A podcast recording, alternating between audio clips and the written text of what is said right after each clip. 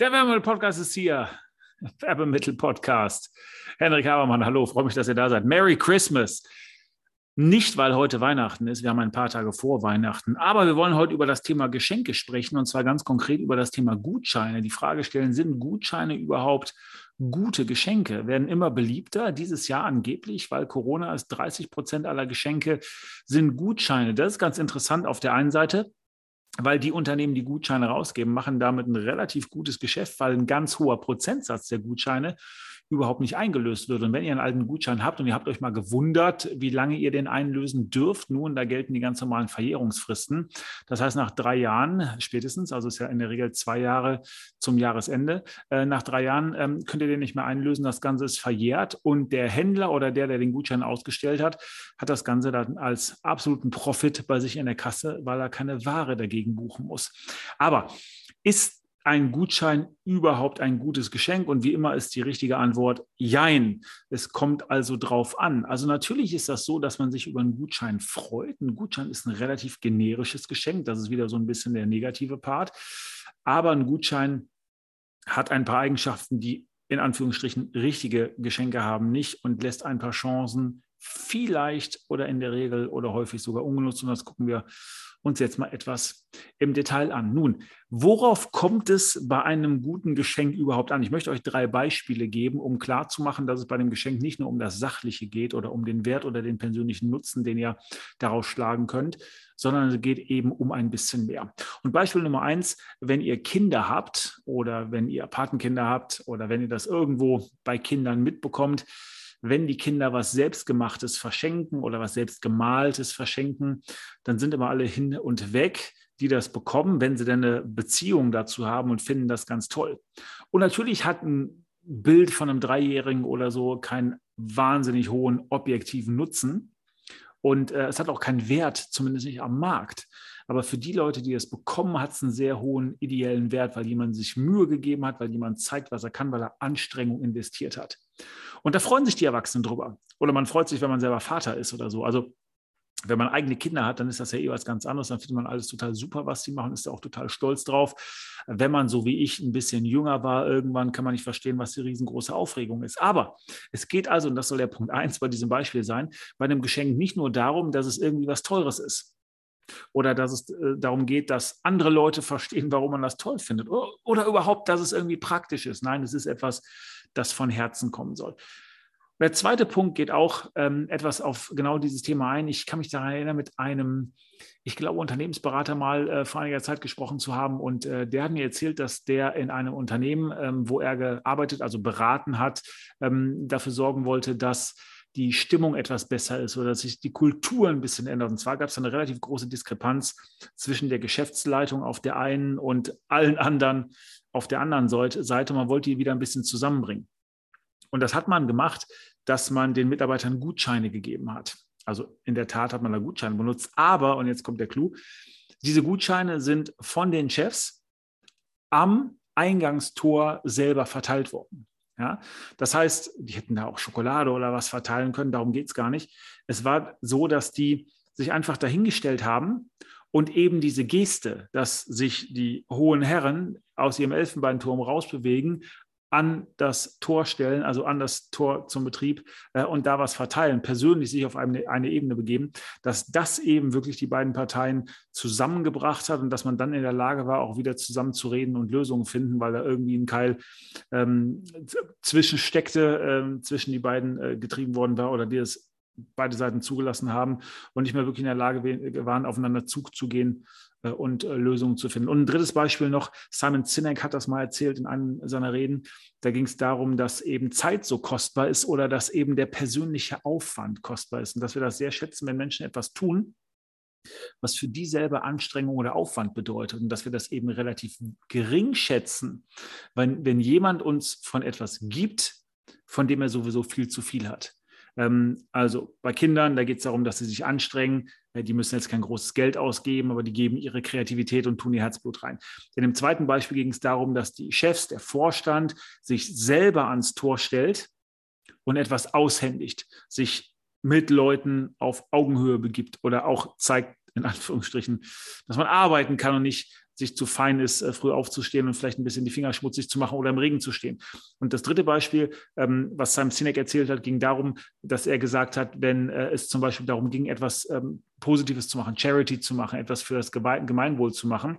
Und er würde sagen, okay, ich spende 1000 Dollar, dann würde das wahrscheinlich ganz anders ankommen, als wenn er sagen würde, okay, ich gehe acht Stunden helfen. Also ich bin selber vor Ort, selber vor Ort des Geschehens oder da, wo Not am Mann ist und ich packe selber mit an. Dass das bei den Menschen, die mit ihm arbeiten oder die es mitbekommen, als viel mehr wert, als viel besser, als viel mehr persönlichen Einsatz, als was auch immer höher bewertet wird, als wenn er einfach nur Geld geben würde, weil Geld hat er ja.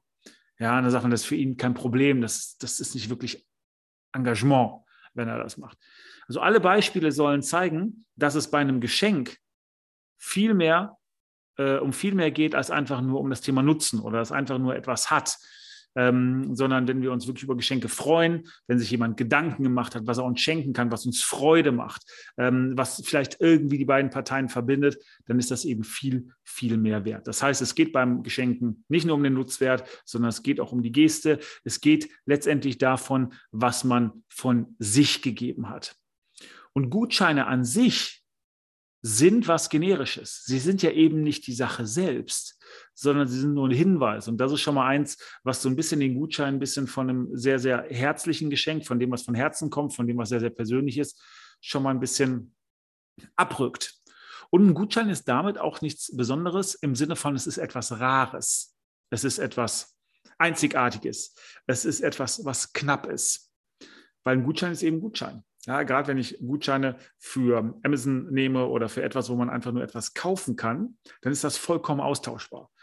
Anders vielleicht bei einem Gutschein für irgendwas von Jochen Schweizer oder so, wo man äh, etwas mehr zur Auswahl hat, wo die Auswahl vielleicht ein bisschen exquisiter ist oder wo auch vielleicht die Teilnahme beschränkt sein kann.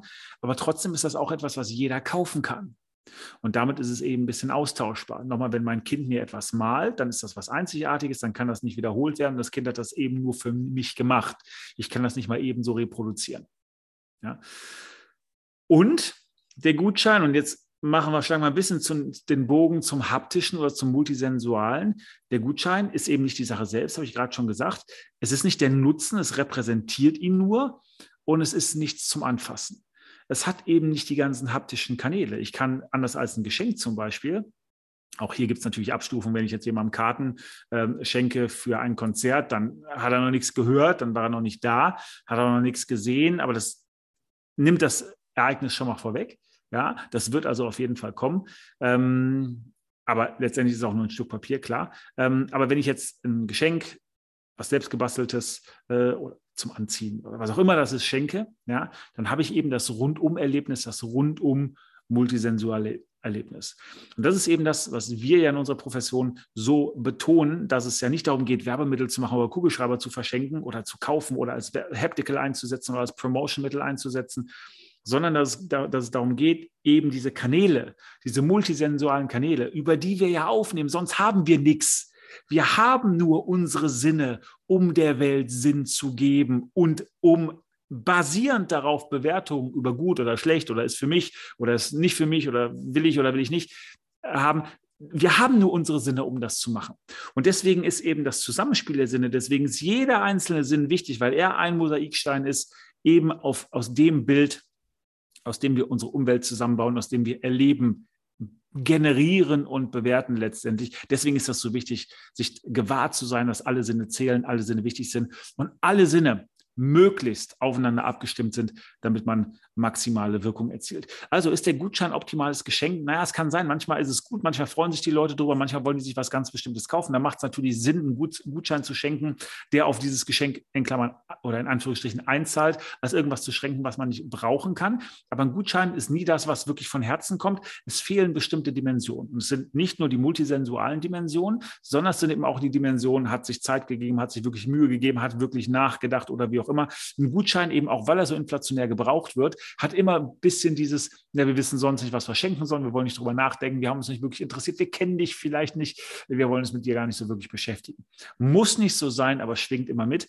Deswegen wäre es natürlich gut, wenn man sich Gedanken über das macht, was den Leuten wirklich Freude macht, wenn man sich wirklich mit denen auseinandersetzt, wenn man auch Zeit investiert in das Überlegen, was das richtige Geschenk sein könnte, weil auch das wieder Freude macht. So, und wenn ihr jetzt aber trotzdem einen Gutschein schenken wollt, weil es warum auch immer irgendwie sinnvoll ist, wie kann man das Ganze aufwerten? Nun, das wertet man auf, indem man auch hier versucht, alle Sinne mit reinzubringen. Es macht eben großen Unterschied, ob ich einfach nur ein DIN A4-Blatt ausdrucke, von einem Gutschein zum Beispiel, den ich im Internet gekauft habe, oder ob ich sage, ich bastel einen Gutschein.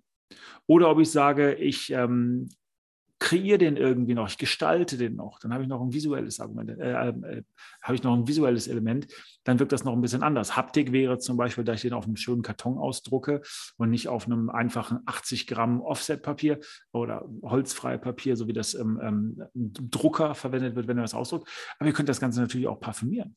Ja, auch das kann eine Rolle spielen. Ihr könnt auch einen Gutschein auf irgendwie Schokolade drucken oder draufmalen oder so, dann kann man den Gutschein sogar essen, dann hat man noch einen Geschmack.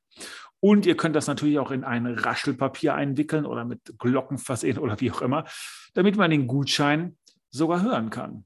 Ja, also auch da ist es möglich, alle Sinne mit einzubeziehen, um den Gutschein zu einem Erlebnis zu machen, um das Ein- bzw. das Auspacken des Gutscheins zu inszenieren, entsprechend in Szene zu setzen. Auch das hat natürlich wieder Einfluss auf die Wahrnehmung, auf das Erleben, auf das Verhalten, auf das, wie wir die Welt kreieren und ob wir das alles gut oder ob wir das alles schlecht finden. Also, das sollte kein Plädoyer unbedingt gegen den Gutschein sein, aber macht euch bewusst, dass ihr Dimensionen verlasst, dass ihr Dimensionen nicht nutzt, wenn ihr Gutscheine benutzt. Und ansonsten seid eben kreativ. Ja, beschäftigt euch mit den Personen, ja, macht euch ein paar Gedanken darüber, was den Leuten wirklich Freude macht und dann schenkt euch was. Gerade in diesem Jahr. Es war wieder ein wildes und wir alle freuen uns, wenn jemand an uns denkt und sich Mühe gibt, uns eine Freude zu machen. Also in dem Sinne, kauft noch die Weihnachtsgeschenke, macht den Leuten eine Freude. Ich bin raus bis zur nächsten Woche. Macht's gut. Ciao.